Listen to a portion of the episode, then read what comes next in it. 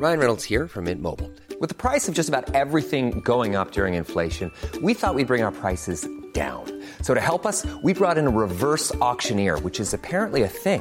Mint Mobile unlimited premium wireless. Ready to get 30, 30, bit to get 30, bit to get 20, 20, 20, bit to get 20, 20, bit to get 15, 15, 15, 15 just 15 bucks a month. So, Give it a try at mintmobile.com slash switch.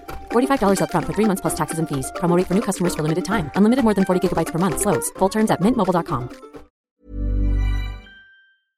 Salut les touristos Et les touristas Vous avez une correspondance de quelques minutes entre deux gares? Vous attendez votre meilleur pote qui est toujours en retard? Alors profitez-en pour écouter la meilleure anecdote de voyage d'un de nos épisodes. Ah ouais, j'adore celle-ci en plus. Bah ouais, c'est la meilleure. Quand tu te retrouves avec euh, tous les narcos et tout, est-ce que c'est comme dans la série, ils te proposent un peu de cocaïne et tout ça C'est comme Alors, l'ambiance alors, euh, Alors c'est marrant parce que ça tout le monde m'a demandé. Oui, ils te proposent. ah, Moi ils m'ont proposé de prendre de, de la coke évidemment. Euh, Tu as dit oui et j'ai dit non parce que euh, tu peux pas. Enfin, C'est le travail. je ouais, c'est le travail. Je pense qu'il y en a qui doivent euh, taper dedans, tu vois. Mais moi je peux pas parce que je suis trop concentré et en plus. Euh, en fait, faut que tu t'es, t'es obligé de garder une, une frontière, une distance avec eux et pas rentrer dans un lien d'amitié avec des gens qui potentiellement ont tué des personnes, ont tué des journalistes, tu vois. ouais, ouais. Et, euh, et aussi parce que je suis pas tout seul. Souvent, je suis avec mon fixeur. Mhm. Et euh, faut savoir que c'est pas de la coke euh, parisienne là qui te sert. hein. Là-bas, c'est c'est de Elle la est- pure.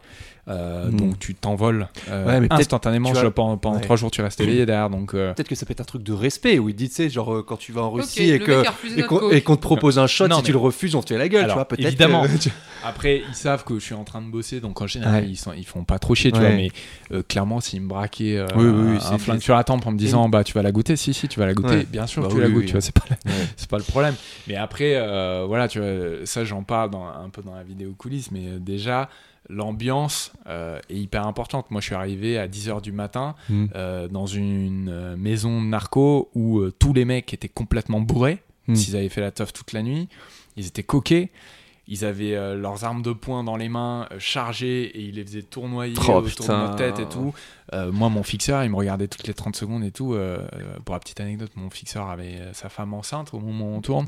On est rentré dans la maison, genre 30 secondes plus tard, et il me dit euh, clairement, euh, fais le plus vite possible, on Mm. se casse très très vite. Ils font n'importe quoi, c'est dangereux, etc.